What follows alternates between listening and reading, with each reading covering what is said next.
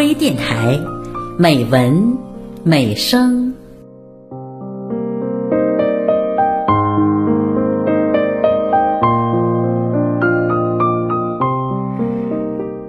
亲爱的朋友，我是乔峰。今天的节目，我为您朗读红孩的散文《铁凝的风筝》，请分享。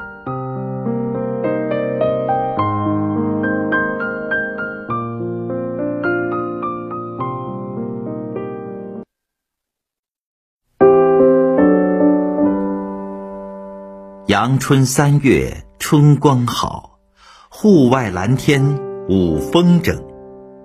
想想看，谁的童年没有放过风筝的经历呢？这话乍听起来一点都不错，但随着城市化的发展，城市的圆周像摊煎饼一样，正在一圈圈向外蔓延时，空旷的土地。就会如潮水般收缩。不用掩饰，风筝天生就是与土地联系在一起的。没有了土地的天空，天空也是矮小的。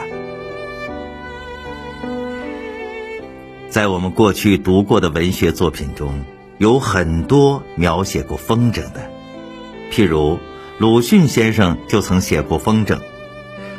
故乡的风筝时节是春二月，倘听到沙沙的风轮声，仰头便能看见一个淡墨色的蟹风筝，或嫩蓝色的蜈蚣风筝，还有寂寞的瓦片风筝，没有风轮，又放得很低，伶仃地显出憔悴可怜的模样。但此时地上的杨柳已经发芽。早的山桃也多吐蕾，和孩子们的天上的点缀相照应，打成一片春日的温和。我现在在哪里呢？四面都还是严冬的肃杀，而久经诀别的故乡的久经逝去的春天，却就在这天空中荡漾了。尽管如此。鲁迅先生对风筝却有着别样的看法，但我是向来不爱放风筝的，不但不爱，并且嫌恶它，因为我以为这是没出息孩子所做的玩意。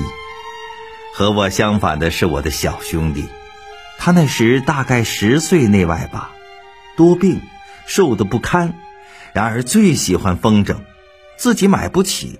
我又不许放，他只得张着小嘴，呆看着空中出神，有时竟至于小半日。远处的谢风筝突然落下来了，他惊呼；两个瓦片风筝的缠绕解开了，他高兴的跳跃。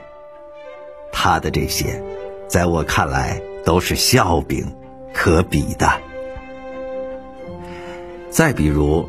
茅盾先生在回忆冼星海时曾写道：“现在我还记得的，是他这未来的民族交响乐的一部分的计划。他将从海陆空三方面来描写我们祖国山河的美丽、雄伟与博大。他将以狮子舞、划龙船、放风筝这三种民间的娱乐，作为他这伟大创作的。”此一部分的象征或韵调。当然，除此之外，冰心、老舍、萧红、丁玲等许多作家笔下都有过对风筝的描写。可以说，风筝是每一个作家的童年梦幻。我对风筝的真正热爱，是在读了铁凝的散文《风筝仙女》后。铁凝写这篇散文时，他还没来北京当中国作协主席，或者说还没到河北石家庄当省作协主席。那时的他家还住在保定，具体说挨近郊区的地方。我们的楼房前边不再有房子，是一大片农民的菜地，凭窗而立。眼前地阔天高，又有粪味儿、水味儿和土腥味儿相伴，才知道你每天吃下去的却是真的粮食，喝下去的也却是活的水。生活在拥挤的城市，能够栖息在拥有粪味儿、水味儿和土腥味儿的异域土地边上，肯定是不错的选择。如果再能够每天在这土地上散步，甚至是放放风筝，那简直就是活得非常奢侈了。要知道，城市无论怎样高大，也无论怎样功能齐全，它也是很难容下一只风筝的。正因为如此，铁凝才珍惜这块土地，珍惜这放风筝的机会。所以，他才选择了河北邯郸沙口村高玉修的风筝。其实，这个叫高玉修的农民扎制的仙女风筝，并非有多么高超的手艺，甚至他的批发优惠类似广告语的东西，也还显露着拙朴。但我还是要选择它，在这里。与其说作家选择了高玉修的仙女风筝，倒不如说是作家选择了高玉修象征的土地。请注意，作家在文中反复出现“放线呀，放线呀，快放线呀，多好的风啊！”既是作家对童年童趣的回望，也是作家对自然的渴望。当然，这种回望与渴望。绝不是代表他个人，它代表着越来越多的城市人。放风筝一般很私人化，其心态也很平和，往往不带有任何功利。但在作者充满诙谐的笔下，却有那样一位坐着奥迪车、戴着钻戒的款爷，他也煞有介事的来放风筝。也许平常做老板习惯了，习惯成像一个被大人骄纵的孩童，他甚至连葵花籽都懒于亲口去嗑。本来做奥迪、戴钻戒、买大个蜈蚣风筝，一点也没有过错。可是，当你把这些东西都附着在风筝上，而自己却只是象征性的握一握线拐。以为这就叫放过风筝了，你能说这不是在亵渎春天，亵渎这脚下厚道的土地和清明的天空，又是什么？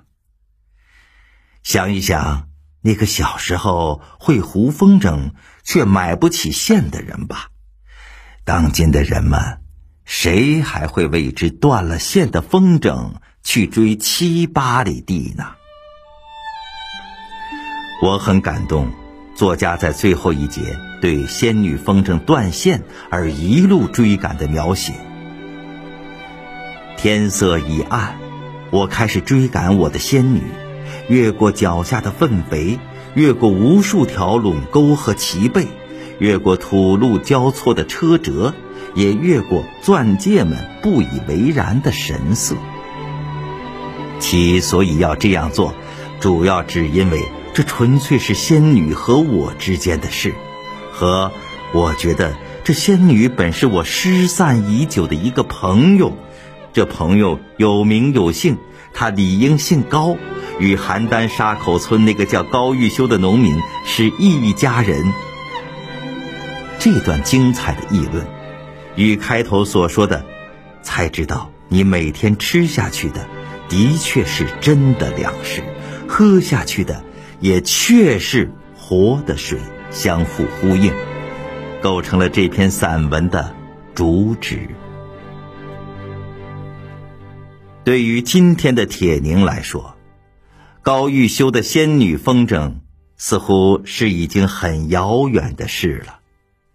但透过他近年的小说《逃跑》，谁能让我害羞？风度，春风夜。特别是长篇小说《笨花》，你又不得不承认，不论铁凝的风筝飞得如何高，他的心始终在贴着大地前行。那里有着他的人物，他的乡土，他的童年伙伴香雪。什么要回满我的后背？渐若身躯，早不怕风吹。我的心情有着你